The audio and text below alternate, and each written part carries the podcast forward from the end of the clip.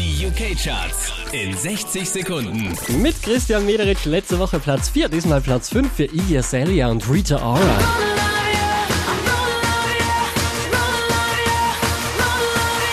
Platz 4 gibt's diesmal ein Shake It Off Taylor Swift.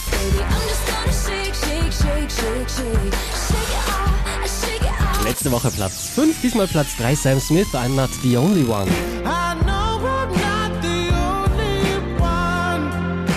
Von der Spitze runtergekracht auf Platz 2 Lilywood and the Prick Pray See im Robin Schulz Remix.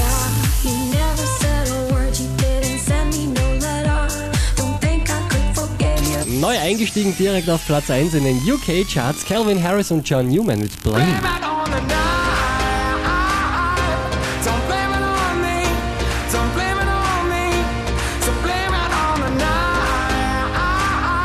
Mehr Charts auf charts.kronehit.at.